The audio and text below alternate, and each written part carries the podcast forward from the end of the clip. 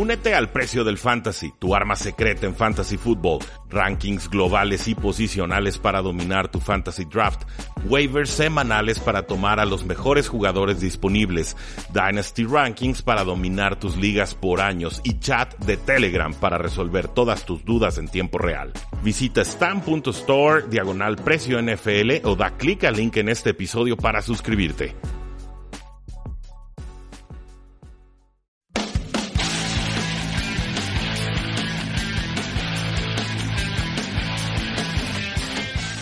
Damas y caballeros, bienvenidos a un programa y una semana más de Tres y Fuera NFL, donde la NFL no termina y nosotros tampoco. Mi nombre es Rudy Jacinto y el día de hoy vamos a dar los 10 titulares que nos dejó la semana 13, una semana pues llena de noticias importantes, tanto en la cancha como fuera de ella.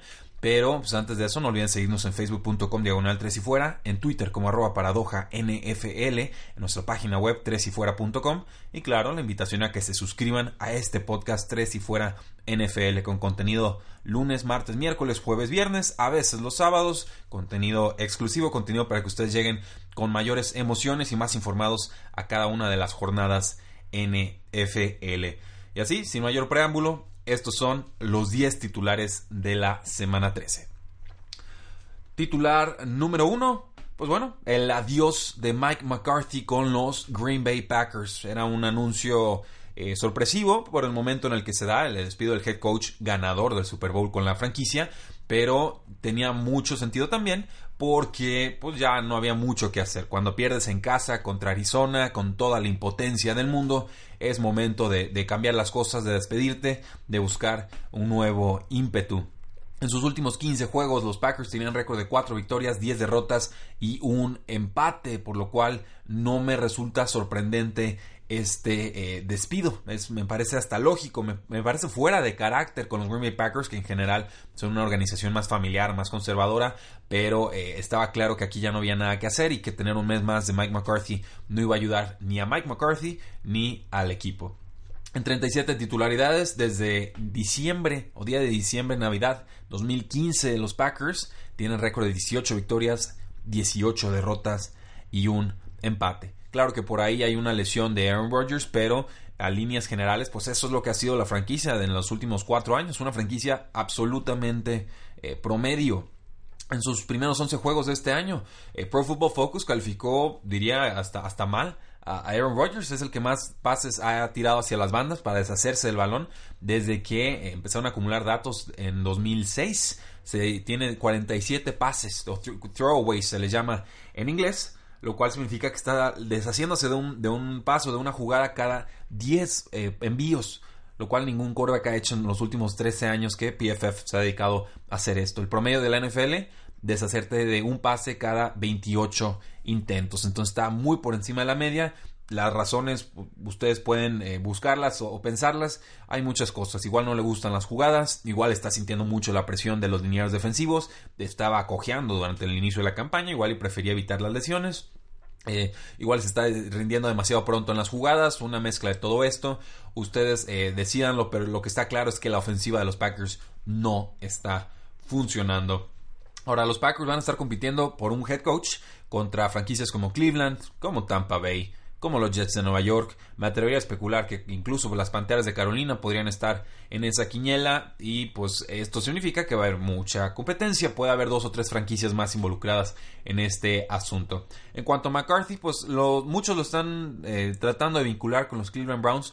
Hay una relación, eh, él es amigo, no muy cercano, pero es conocido, de scout, bueno, el ex scout de los Packers, John Dorsey, que muchos sabrán, ahora es el general manager de los Cleveland Browns. Y los Jets de Nueva York pues también querrían que alguien llegue y sea el mentor de Sam Darnold en algún momento. Eh, pues bueno, McCarthy pudo trabajar con, con Brett Favre, entonces quizás ahí haya similitudes en el estilo, por lo menos en el estilo agresivo de juego. Creo que sería una, una buena opción para McCarthy, que seguramente va a encontrar trabajo en esta offseason. Y el hecho de ser recortado antes de que acabe la temporada debe jugar a su favor para que encuentre equipo muy rápido, tan pronto si ya se puedan realizar estas contratación. contrataciones. Eh, en lo que hemos visto con los head coaches recientemente, por lo menos con los más exitosos, eh, pues nombres como Doug Peterson, como Sean McVay, como Kyle Shanahan, Matt Nagy, Frank Reich, mentes ofensivas, jóvenes, talentosas, que eh, se les permita ascender al puesto de head coach y que ellos básicamente son los que toman las decisiones a la ofensiva, además de ser head coaches en toda la extensión del puesto. Eh, ¿Qué otros nombres podrían sonar de este tipo? Pues Josh McDaniels para los Green Bay Packers, creo que es el, nombre más fuerte en estos eh, momentos. Eh, Gutenkunz, creo que es el nombre y, McDaniels estaban vinculados cuando los San Francisco 49ers estaban buscando nuevo general manager y head coach. La diferencia con los San Francisco 49ers en ese, en ese entonces, cuando buscaban general manager y head coach, es que la, esa búsqueda la realizaron de forma conjunta o en mancuerna. Y eran era Josh McDaniels y Gutenkunst. Y del otro lado estaba el, el grupo de Kyle Shanahan, que es finalmente el que termina siendo seleccionado. Pero estos dos personajes, McDaniels y Gutenkunst, ya han sido vinculados. Gutenkunst en estos momentos general manager de los Green Bay Packers. Eh, si nos vamos a Minnesota, pues quizás el coordinador John DeFilippo podría ser una opción. No creo que a Minnesota le haga mucha gracia que su coordinador ofensivo se vaya al rival divisional. En colegial, pues podemos hablar de David Shaw de Stanford, que muchos lo han buscado, ninguno lo ha encontrado. No creo que se vaya a ir de Palo Alto. El Lincoln Riley de Oklahoma, se está hablando muchísimo de él, pero también ha sido vinculado a los eh, Cleveland Browns. Eh, hay nombres, incluso el, coach de quarterbacks tiene el eh, renombre. Press, Taylor no es un nombre tan conocido eh, entre los aficionados, pero tiene 30 años, es muy al estilo de un, digamos, un Sean McVay.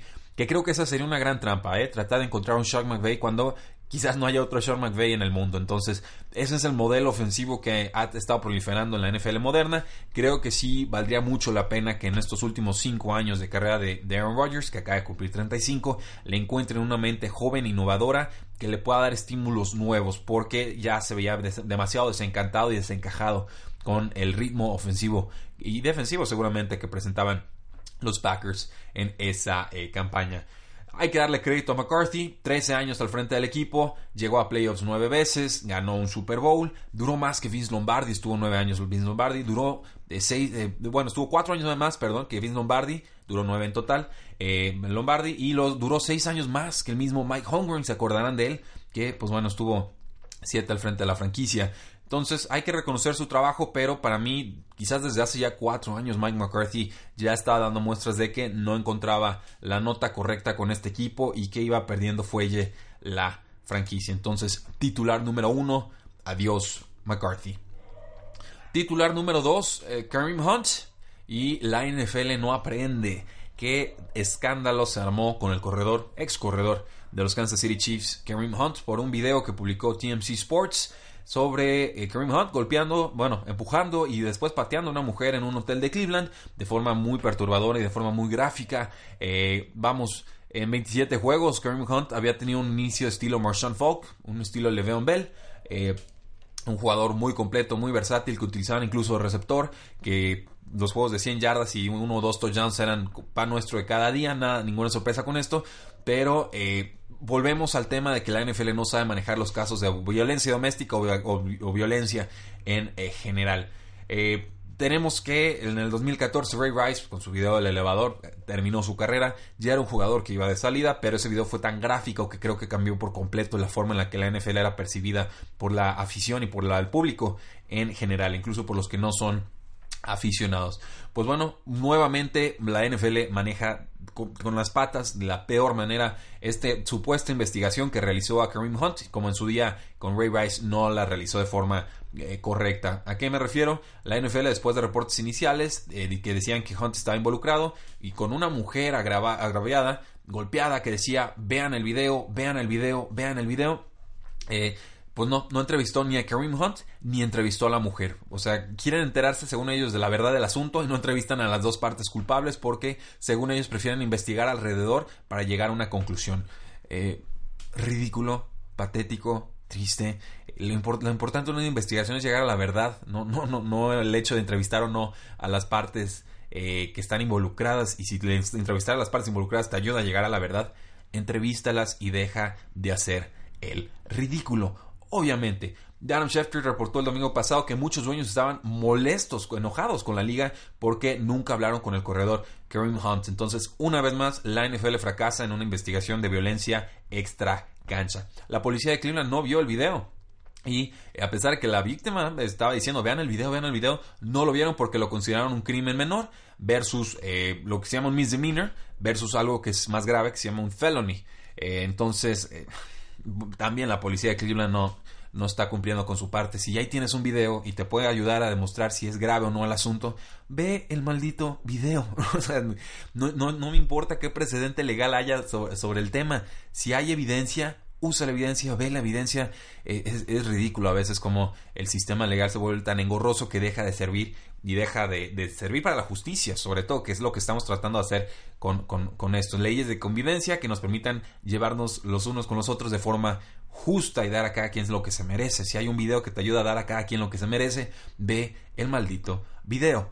Pero bueno, Terry Hill, no lo olvidemos, en su momento receptor, bueno, ahorita es receptor de los Kansas City Chiefs, golpeó a una mujer embarazada, que creo que se termina casando con ellas, se mete rehabilitación, un, escandalazo, muchos equipos en la NFL dijeron a Terry Hill no lo vamos a tocar en el draft, Kansas City le da el beneficio de la duda, le ha funcionado la apuesta, pero lo menciono porque Terry Hill todavía juega con los Kansas City Chiefs y la diferencia con Terry Hill, entre, Terry Hill y, Kareem eh, Hunt es que Hunt tenía un video y Terry Hill no. Creo que eso es básico, clave, esencial para que la opinión pública se te venga encima. Entonces ahí dejo el apunte. No se olviden que Terry Hill también tiene un historial de violencia. Me parece mil veces más grave lo de Terry Hill que lo que vimos en este video de, de Kareem Hunt. Que no voy a decir que es light, porque golpear a alguien nunca es light. Pero los videos que hemos visto en cuanto a violencia, creo que sería el más moderado. Y no le estoy haciendo ningún favor a Kareem Hunt diciendo esto. Creo que puede haber un camino de redención con esto. Es lo que estoy tratando de plantear. Eh, pues bueno, y esto se suma pues una semana en la que Adrian Peterson dijo que seguía golpeando a su hijo nueve, una de cada diez veces a pesar de que ya fue expulsado de la NFL un año y pasó por un proceso legal para que dejara de golpear a su hijo. Eso me parece que dejan muy mal parado a la NFL. Y después tenemos el caso de Ruben Foster, ¿no? Que es cortado por los San Francisco 49ers, nuevamente violencia, eh, cortado por el equipo y los Washington Redskins ahí se van de hocico contra la contra se echan de clavado a la alberca que no tenía agua y que salen todos ensangrentados y pues por supuesto la crítica del público no se hace esperar porque toman a Ruben Foster, el único equipo que pidió tomarlo en waivers. Entonces veníamos de ese contexto y llega este video de Kareem Hunt que pues bueno, una, gran lástima para la ofensiva de los Kansas City Chiefs. La violencia no se condona. Había muchas formas de resolver este asunto mejor de lo que lo hizo Kareem Hunt. Como que se les queda la actitud de barrio, de pueblo, de querer resolver todos los problemas ellos mismos. Kareem Hunt tenía muchos amigos ahí. Por X o Y razón, si la persona, mujer invitada al, cuarto ya no era bienvenida por lo que ustedes gusten y manden, pídele a uno de tus amigos que le ayuden a escortarla y a salir del, del, lugar, ¿no? ¿Qué necesidad tienes de estar yendo tú y de poner en juego lo que era una de las carreras más jóvenes y prometedoras en la NFL. En su primera carrera en la NFL, Kareem Hunt perdió un fumble contra los Patriotas de Nueva Inglaterra. En sus siguientes 531 toques de balón no perdió una sola pelota. Veremos de nuevo a Kareem Hunt en la NFL. Creo que va a estar fuera un buen rato. Creo que va a tener que hacer mucha reflexión. Ya ha dicho el jugador que, está resignado, arrepentido, que entiende la decisión de los Kansas City Chiefs, que les mintió, que les dijo que no había nada importante en ese video. Claramente sí lo había. Y eh, pues bueno, no es que aplauda lo de los Kansas City Chiefs, pero pues tomaron una decisión rápida y es lo que es. Punto número dos, Kareem Hunt fuera de los Kansas City Chiefs y la NFL no aprende. Creo que sí veremos a Kareem Hunt de regreso en la NFL, pero no sé si me atrevería a apostarlo. Punto número 3, un tono un poquito más alegre, gracias a Dios. Eh, Houston y la nueve victorias. Houston, eh, pues no juega como un equipo tan poderoso, es la impresión que me da. No sé si lo he dicho aquí, eh, es la racha de victorias menos impresionante que he visto en mucho rato. Pero es una racha de victorias y son nueve victorias y están ganando bien con un buen juego terrestre. Le están bajando el volumen de pase a Deshaun Watson, sobre todo para que no lo estén golpeando, porque la línea ofensiva de los Houston Texans no me parece nada, nada buena, sobre todo en protección de pase, pero es innegable que nueve victorias consecutivas los convierten en una verdadera amenaza rumbo a la postemporada. Ya tienen prácticamente asegurada la división, la AFC Sur, están manteniendo el ritmo con los Patriotas de Nueva Inglaterra por ese segundo lugar de la A FC. Los Patriotas tienen el desempate por el duelo de la semana 1. Qué importante se puede volver ese juego. Pero los Texans tienen un mejor o un calendario más fácil. Entonces, ojo con los Houston Texans. Punto número 3. Hilan 9 victorias. Y el titular número 4, los Dallas Cowboys dan la sorpresa contra los New Orleans Saints. En estos momentos son amos de la división y eh, pues no sé si esto sea bueno o malo, pero prácticamente garantiza que Jason Garrett no será despedido en este offseason. Entonces, vaqueros de Dallas, felicidades. Yo eh, tengo que aplaudir, ahora sí que en, honor a Jason Garrett, porque seguramente esta racha en la que se encuentra el equipo eh, lo mantendrá por lo menos dos años al frente de la franquicia. Sé que muchos aficionados de los vaqueros de Dallas no quieren escuchar eso, pero así opera Jerry Jones. Jason Garrett es familia y a la familia no se le traiciona. Punto número 5. Los Steelers pierden otro duelo que no podían perder. Y sí, ya, ya estoy escuchando aquí los gritos casi en los audífonos con, de los aficionados de los Pittsburgh Steelers. Pero es que los referees, pero es que perdimos a James Conner, pero es que, pero es que, pero es que. Eh, señores, los Steelers iban arriba por doble dígito en casa contra Los Ángeles Chargers, rival directo para hacer cosas importantes en la postemporada. Eh, no hay excusas. Yo entiendo que los referees les jugaron más en contra que a favor. Lo creo. En el primer touchdown de Los Ángeles eh, Chargers hay un clarísimo eh, offsides de un liniero eh, ofensivo de los, Chargers. Creo que es el tackle derecho. Se mueve antes de tiempo, pero vamos, a veces van a haber jugadas a favor y a veces va a haber jugadas en contra. Ahí claramente salen favorecidos los Chargers. Pero de ahí en más, bueno, también no tenía Melvin Gordon Los Ángeles Chargers. Y no los escuché quejándose. Y eh, sobre todo este, este, asunto de ponerle un linebacker a, defender a, a Keenan. ¿No, ¿No, conocen a Keenan Allen? o sea, es la primera vez que se enfrentan a Keenan Allen. No lo habían visto en cintas de juego. Keenan Allen es un fantástico receptor slot, durísimo, que le puedes mandar 20 pases y te va a atrapar 18 para 150 yardas y dos touchdowns. ¿Por qué le pones un linebacker? Ponle un cornerback. Ay, no, creo que los, los Steelers a veces con sus diseños de jugadas defensivas se los comen vivos. Y creo que aquí claramente moviendo las cadenas en terceras oportunidades, jugadas de touchdown, etcétera, Keenan Allen eh, los despedazó pero mucho de eso fue por mal diseño de la defensiva de los Steelers. Entonces, yo no compro que esta derrota sea culpa de los refs, yo no compro que sea culpa de la lesión de James Conner. Yo creo que en los momentos importantes Mike Tomlin dobla las manitas, lo ha hecho muchas veces, vienen de una derrota bien importante contra los Denver Broncos en una tónica muy similar a lo que sucedió en este encuentro. Risa también que Artie Burns, el defensivo, de los Pittsburgh Steelers estuviera offsides en los tres snaps finales del partido, en cuando están tratando de meter un gol de campo los Chargers para ganar eh, el encuentro. Bueno, ya creo que la última patada estaba Artie Burns atrás del pateador casi casi.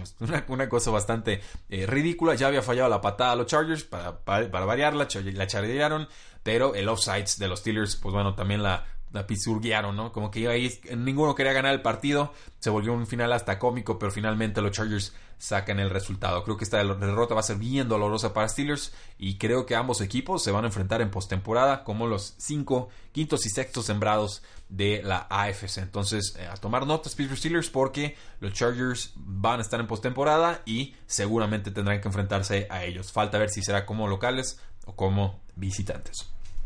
Y el punto número 6, pues bueno, vamos con los Chargers. Go Chargers Go.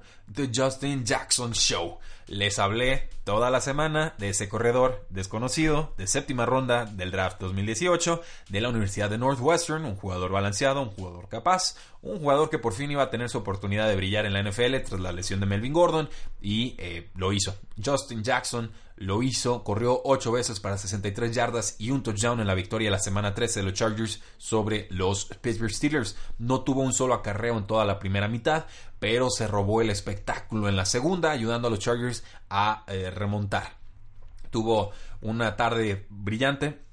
Lo más importante es un touchdown muy explosivo, muy elusivo de 18 yardas tarde en el cuarto cuarto. Va a regresar Melvin Gordon. Veremos si es contra los Cincinnati Bengals, pero Justin Jackson, vayan tomándolo en Fantasy Football. Creo que esta clase de actuaciones en horario estelar siempre dejan huella. A mí me deja muy contento porque como me cansé de presumirles a Justin Jackson y a veces hasta me sentía ridículo. Dije, bueno, igual ni siquiera van a usar tanto Justin Jackson, pero lo habíamos estudiado en pretemporada, habíamos visto su cinta de juego, lo habíamos tomado en ligas de dinastía, donde estaba disponible, lo tomé esta semana y de repente, boom, Justin Jackson le ayuda a los Chargers de forma clave a ganar un encuentro fundamental contra los Pittsburgh Steelers. También jugó muy bien Keenan Allen. En general creo que la, eh, tónica de los Chargers fue muy buena. Derwin James en defensiva, Dios mío, qué fantástico jugador. Qué error de tantos equipos de la NFL no haberlo tomado eh, en el draft. Lo dejaron caer demasiado. Y luego Philip Rivers, que como quarterback, pues bueno, iban abajo 23 a 7. Y pues los, la pura fuerza de voluntad los metió eh, de vuelta en la temporada de esas victorias que de repente te pueden cambiar la cara de una franquicia, creo que esta victoria les va a sentar muy, muy bien. Entonces, punto número 6, Go Chargers Go, The Justin Jackson Show. Punto número 7. Se acaba el río para Riverboat Rivera. Los Panthers no dejan de perder. Y eh, muchas de esas derrotas han sido culpa de eh, Ron Rivera, que toma decisiones malas en momentos críticos. Hay nuevo dueño en los, en los Carolina Panthers. No lo olviden, este offseason hubo un nuevo dueño en los Carolina Panthers. Y una de sus preocupaciones era que eh, Rivera y su equipo de cocheo no tenían un, eh, grupo de analistas, ¿no? de, estos pues, analistas avanzados, sabermetrics casi casi, para tomar decisiones óptimas en los partidos y hemos visto el, el, precio de no tener alguien gritándole en el oído diciéndole esta es la decisión correcta en este momento, te la tienes que jugar, tienes que despejar, tienes que patear, tienes que hacer una jugada de corrida, etcétera. O sea, esa clase de toma de decisiones estratégicas basadas en los datos no existe o no parece existir en las Panteras de Carolina. Pero no todo es culpa del head coach. Cam Newton jugó eh, mal en este partido. Tenían que ganar para mantener vivas sus aspiraciones de postemporada, sobre todo con el rachado que ha estado Seattle en las últimas semanas. Pues bueno, lanzó dos intercepciones Cam Newton en la primera mitad contra Tampa Bay, lo cual llevó a 10 puntos de los Tampa Bay Buccaneers. Y en el cuarto cuarto, estando atrás 24 a 17, pues bueno, lanzó dos intercepciones más en los últimos 11 minutos que sentenciaron las aspiraciones de los Panthers. Venían bien enrachados los Panthers, récord de 6 y, eh, ¿qué era? 6 y 3, 6 y 2. Ya, ya ni lo sé. Han tenido derrotas ridículas. En serio, los Panthers son mucho mejor equipo de lo que muestra su, récord. Pero en este último mes han, tenido una racha espantosa. Tienen récord de 6 victorias, 6 derrotas. Y eh, tendrán que ganar todos sus juegos y esperar una derrota de Seattle por ahí para colarse a postemporada. Eh, Newton ha mejorado, este, el coordinador ofensivo North Turner lo ha hecho un cuerpo más preciso, pero en esta racha de cuatro juegos perdidos de los Panthers ha lanzado siete intercepciones y obviamente ah, les ha costado mucho entregar el balón a este ritmo. Entonces, punto número 7, se acaba el río para Riverboat Rivera. Creo que será despedido en esta offseason. Creo que los Carolina Panthers están más fuera que dentro de la postemporada. Creo que es momento de encontrar nuevas opciones y nuevos estímulos para la franquicia. Punto número 8. Los Ravens siguen vivos. Es un esfuerzo colectivo. La defensiva está jugando muy bien. Los running backs sale uno, entra otro, sigue, sigue cumpliendo. Eh, pero también incluso vimos cambio de mariscal de campo. Entró eh, Lamar Jackson y luego salió conmocionado. Entonces tuvo que apoyar un rato RG3, Robert Griffin. Eh, tercero, pero sacaron una buena victoria contra los Atlanta Falcons, muy sufrida, tuvo que haber una anotación defensiva para finalmente liquidar el encuentro. Pero destaquemos lo que está haciendo el coordinador defensivo de Wink Martindale, que pues con Baltimore ha hecho cosas muy importantes con una defensiva eh, energética, joven, con nuevos jugadores, sí, algo más veterana en la secundaria, pero que en general sigue produciendo en los tres juegos que han ganado los Ravens de forma consecutiva, todos ellos sin Joe Flaco, la defensiva ha permitido 255, 249 y 131 yardas a Cincinnati, Oakland y Atlanta respectivamente. ¿Cuántos puntos permitieron? 21, 17 y 16. Entonces la defensiva está haciendo exactamente lo que necesita el equipo para que un coreback joven, que no está lanzando tanto, que está corriendo mucho con un juego terrestre poderoso, pueda sacar adelante los encuentros. Necesitan marcadores apretados, ajustados, juegos feos, defensivos, de muchas yardas por tierra, y eh, la defensiva está respondiendo en ese eh, sentido. No son la defensiva de, de antaño, ¿no? son la super defensiva de Ray Rice con los Baltimore Ravens, pero son rápidos, son ágiles, son inteligentes, son muy buenos en equipos especiales. Cuidado con Baltimore. Punto número 8. Los Ravens siguen vivos para la postemporada. Punto número 9. Pues vamos haciendo un recuento, ¿no? ¿Cuál, cuál es el panorama general de la NFL, cómo, cómo están las, la AFC y la NFC en estos momentos. Y se los platico tal cual. El primer sembrado en la AFC es Kansas City con récord de 10 y 2. En segundo lugar están los Patriotas con récord de 9 y 3. Estos dos equipos tendrían localía en postemporada y descansarían la semana 1 si la temporada acabara, temporada regular acabara en estos momentos. En tercer lugar están los Houston Texans también con récord de 9 y 3. Está Pittsburgh en cuarto lugar con récord de 7, 4 y un empate. Y los comodines serían los Chargers con récord de 9 y 3 y Baltimore con récord de 7 y 5. En la pelea, pues está en Miami con récord de 6 y 6. Indianapolis, qué fea derrota tuvo contra Jacksonville, Dios mío. Eh, horrible 6, 6 a 0 quedó el partido. terrible.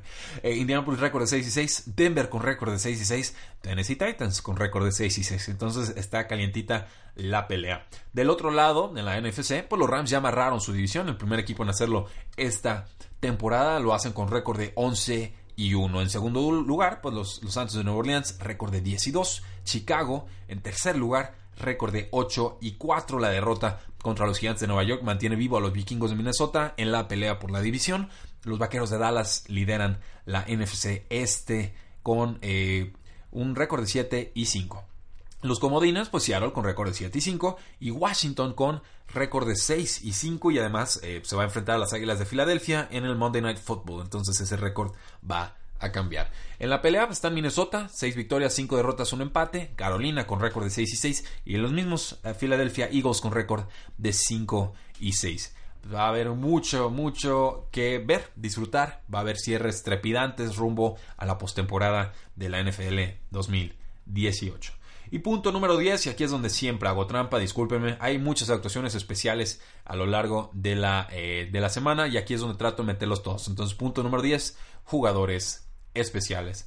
El al cerrar Travis Kelsey de los Kansas City Chiefs tenía que, bueno, eh, estaba complicado el asunto con el, el, despido de Kareem Hunt. ¿Cómo responde Travis Kelsey? Lo hace con 12 balones atrapados para 168 yardas y 2 touchdowns. Incluso tuvo un tercer touchdown que le anularon, pero pues bueno, él, está a la cerrada muy poderoso y las alas cerradas en general de los Kansas City Chiefs atraparon 15 pases, 207 yardas y 3 touchdowns. Bien, Travis Kelsey de los Kansas City Chiefs. Philip Lindsay de los Denver Broncos tuvo un touchdown de 65 yardas, no lo tocó un solo bengalí, acabó con 157 yardas, una cifra récord en su joven carrera, ya tiene 967 yardas terrestres en 12 juegos y está a 168 yardas de romper el récord de la NFL para un jugador no seleccionado en el draft en su año de novato. El récord pertenece a Dominic Rhodes de los Indianapolis Colts del 2001 con 1104 yardas. Jerry Cohen, el corredor de los eh, Osos de Chicago, qué gran arma ofensiva. La arma más importante de Chase Daniels, 12 recepciones, 156 yardas y además tuvo una jugada fantástica en la que pues hay una reversible con cero en el reloj en el cuarto cuarto, los Osos abajo 27 a 20 y pues Cohen termina lanzando un pase de una yarda que parece fue tocado por el, defensivo Landon Collins, pero lo atrapa Anthony Miller forzando el tiempo extra. Finalmente ganan los gigantes, pero fue una gran tarde para Tariq eh, Cohen. Ya hablamos de la defensiva de los Baltimore Ravens, un gran esfuerzo defensivo contra los Atlanta Falcons. Mantuvieron la séptima ofensiva de la NFL de esta temporada a 131 yardas, a 2.9 yardas por jugada. Mantuvieron a Julio Jones y a Calvin Ridley a, menos de 40 yardas. Devin Coleman tuvo menos de 8 yardas. Eh, de todo. O sea, verdaderamente fueron sofocantes en esta actuación. Aaron Donald, el tackle defensivo de Los Ángeles Rams, dos capturas más contra Detroit, récord en estos momentos de la NFL con 16.5 en la campaña, a punto de seguramente ser seleccionado el jugador defensivo del año por segunda campaña consecutiva. Es un verdadero portento al frente. ¿Qué me dicen de David Onyemata, el tackle defensivo de los Santos de Nueva Orleans? Un jugador canadiense que, pues bueno, se parece recordar a Kim Hicks y pues bueno, no hay mucho que presumir de los Santos de Nueva Orleans contra los Vaqueros de Dallas, pero este jugador eh, nigeriano que estuvo que pasó por, por Canadá, pues bueno, tuvo su primer juego de tres capturas como profesional. Bien por David Onyemata, tackle defensivo de los Santos. Ya hablamos de Derwin James, un todólogo, la verdad. No puedo creer que dejaran que llegara este safety a los Ángeles Chargers, sobre todo los Tampa Bay Buccaneers. No puedo creer que no lo seleccionaron con el pick número 7 global. Un jugador de, su mismo estado, lo conocían, lo veían todas las semanas. Todas los mock drafts lo proyectaban para llegar a Tampa Bay y, no lo toman, ¿no? en serio, hay, franquicias que son malas porque quieren. Eh, Desmond King, el cornerback y regresador de patadas de Los Ángeles Chargers, pues tuvo un regreso de patada para touchdown. Lo hizo bastante, bastante bien. Primero hizo que fallaran dos jugadores y un touchdown de 73 yardas empata el encuentro. bueno, casi empata el encuentro. Después tuvieron una conversión de dos puntos y empataron el juego. Muy buena actuación de Desmond King. El despejador de los Baltimore Ravens, Sam Koch, eh, tuvo un muy buen pase en el segundo cuarto. Eh, y pues bueno, esto fue contra los Falcons, cuarta y siete en la, 46 de Atlanta, un espiral perfecto de 28 yardas y encuentra al receptor Chris Moore en todo el centro del campo pues bueno, un buen diseño de jugadas mm, y con esto pues, siguen moviendo la ofensiva. Baltimore arriesgó y Baltimore tuvo éxito. El pateador de los Houston Texans, Kaimi Fairbairn, ah, me ayudó en una liga, les lo necesitaba y respondió de forma muy importante. 5 de 5 en goles de campo, 35 yardas, 42 yardas, 48 yardas, 53 yardas y 38 yardas en una victoria de 16 puntos sobre los Cleveland Browns. Bien por los Houston Texans. Ha tenido un buen año. Kevin Fairbairn, uno de los mejores pateadores en la NFL. 26 de 29 dentro de las 50 yardas. ¿Qué me dicen de Brandon Cooks? Tres temporadas con más de mil yardas en tres equipos distintos. Gran jugador, no entiendo por qué ha rebotado tanto a lo largo de la NFL. Otra gran tarde de Todd Gurley, 26 toques de balón, 165 yardas, dos touchdowns. Casi me elimina de una liga fantasy, alcancé a sobrevivir, gracias a Kimmy Fairbairn. Y por último, Russell Wilson, quarterback de los Seattle Seahawks. Eh, pónganle atención a lo que está haciendo. Se supone que era un año de reconstrucción. Nos está cayendo la boca a todos los supuestos analistas.